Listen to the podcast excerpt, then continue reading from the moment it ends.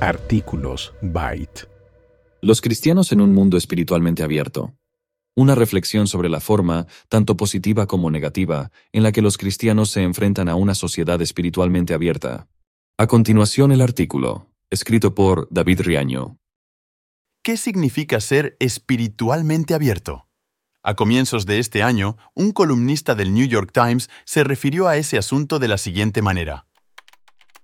La disolución del antiguo orden de la religión estadounidense, la disminución de iglesias y denominaciones y el surgimiento de la espiritualidad desinstitucionalizada significa que cada vez más vidas religiosas se viven entre visiones del mundo, en un territorio experimental donde es un error esperar coherencia, consistencia teológica, un conjunto definitivo de suposiciones o creencias previas. En otras palabras, el cristianismo, entendido como una visión de mundo con creencias definidas acerca de Dios y del hombre, está desapareciendo. En su lugar está surgiendo un caos de creencias en el que no es necesario tener consistencia teológica ni límites claros en cuanto a lo que se cree sobre Dios y lo espiritual. Los cristianos vivimos en medio de un mundo en el que muchos se consideran espirituales sin ser cristianos. Si bien es una buena noticia que no todos se oponen a Dios manifiestamente y que ciertas opiniones similares sobre estos temas facilitan el compartir el mensaje de la cruz, también es cierto que hay que abordar este asunto con mucha prudencia. Las investigaciones demuestran la realidad de la apertura espiritual en la actualidad. Barna hizo un estudio en diciembre de 2022 con aproximadamente 2.000 adultos y adolescentes para conocer cómo está la población estadounidense en ese aspecto. Hicieron el análisis basándose en una escala de cuatro puntos que mide una combinación de factores. La convicción de que hay una dimensión sobrenatural de la vida, la creencia en Dios o un poder superior, sentimientos positivos hacia la espiritualidad, y una autodescripción de la misma como abierta, exploradora o curiosa. En este estudio, Barna encontró que el 32% de la población está en un nivel elevado de apertura espiritual y que el 39% está en un nivel moderado.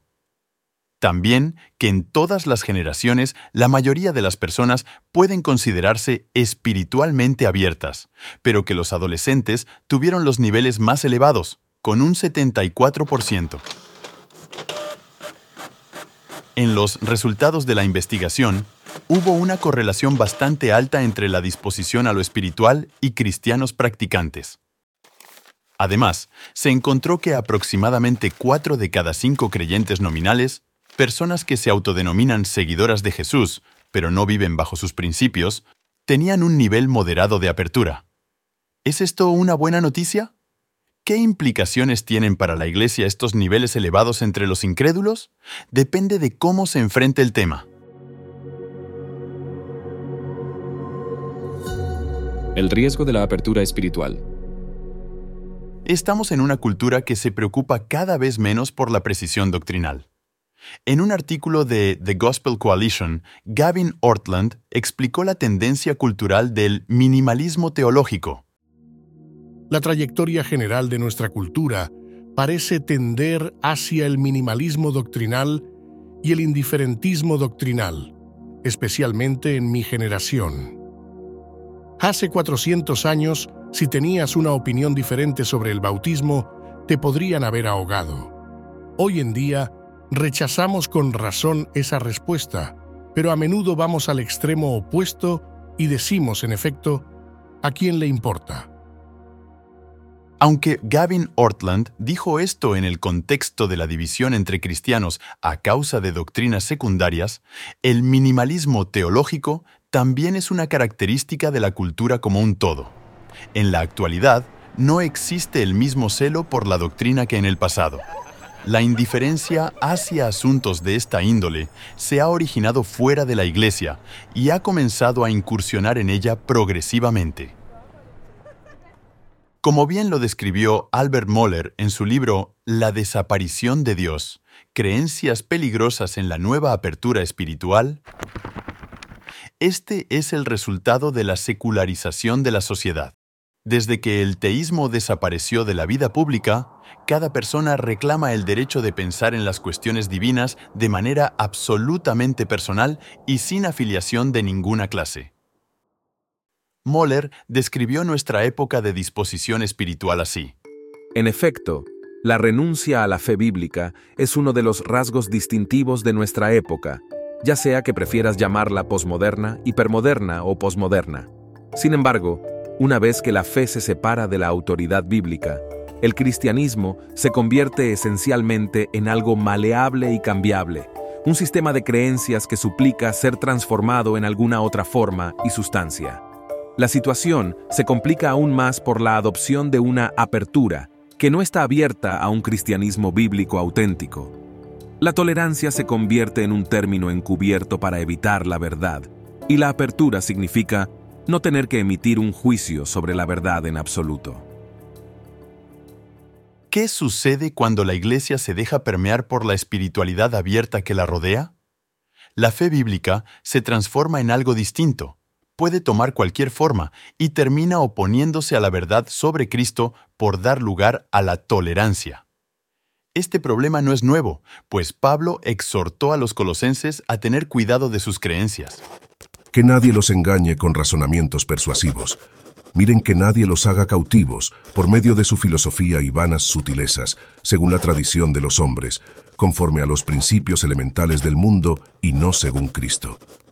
Colosenses, capítulo 2, versículos 4 y 8.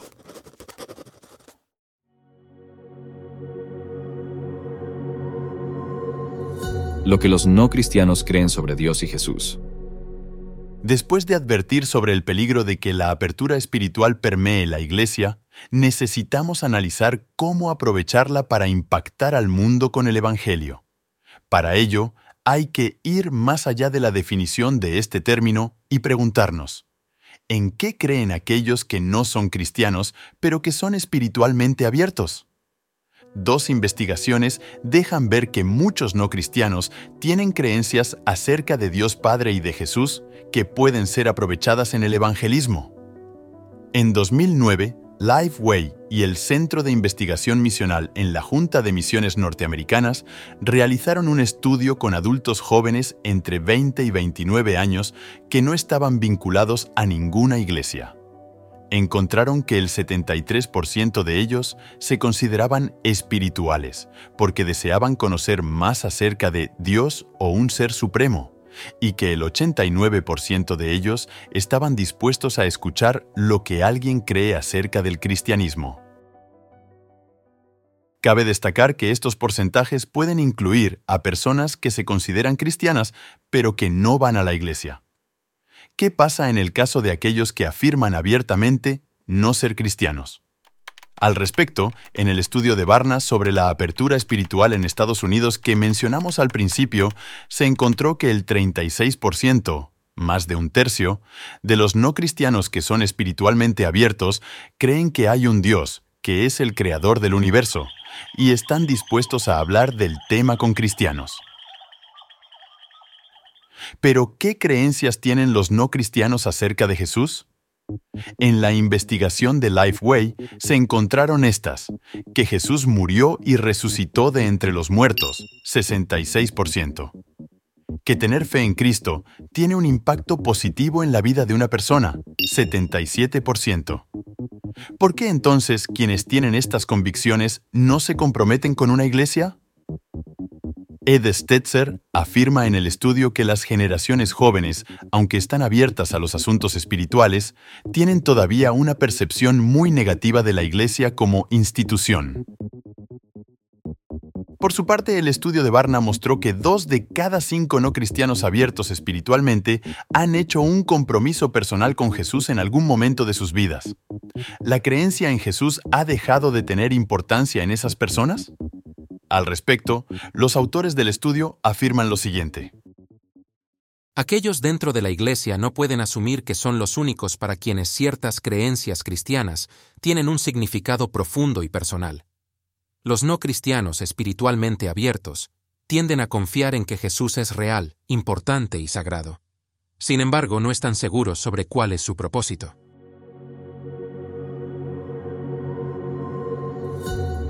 Apertura para el Dios desconocido. Las investigaciones mencionadas previamente dejan en claro que entre los no cristianos hay inquietudes, preguntas y creencias sobre Dios que no están resueltas, e incluso un aprecio significativo hacia lo espiritual. Esto representa una oportunidad para que los creyentes hablen del Evangelio. En ese sentido, la iglesia de hoy necesita la actitud del apóstol Pablo, quien aprovechó la estatua del Dios desconocido en Atenas. Mientras pasaba y observaba los objetos de su adoración, hallé también un altar con esta inscripción, al Dios desconocido. Pues lo que ustedes adoran sin conocer, eso les anuncio yo. Hechos 17, 23. Cierro con la siguiente meditación de Trevin Wax sobre la importancia de tener conversaciones espirituales con los no cristianos. El cristiano que solo sabe lamentar el estado de la sociedad es el cristiano que sucumbirá al silencio. El amor a Dios y el amor a los demás deben vencer nuestro miedo. No debemos asumir que nuestros amigos y vecinos no creyentes son hostiles a nuestra fe. Cuando creemos en el mito de que todos nos odian, tendemos a recluirnos en nuestros rincones donde ocultamos nuestra lámpara debajo de una vasija.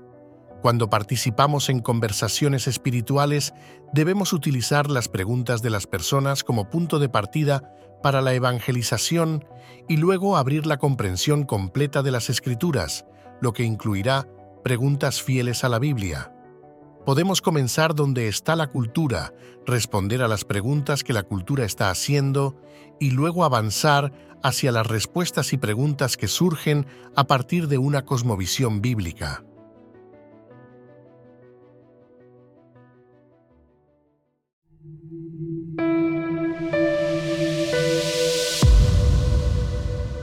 Gracias por escuchar este episodio.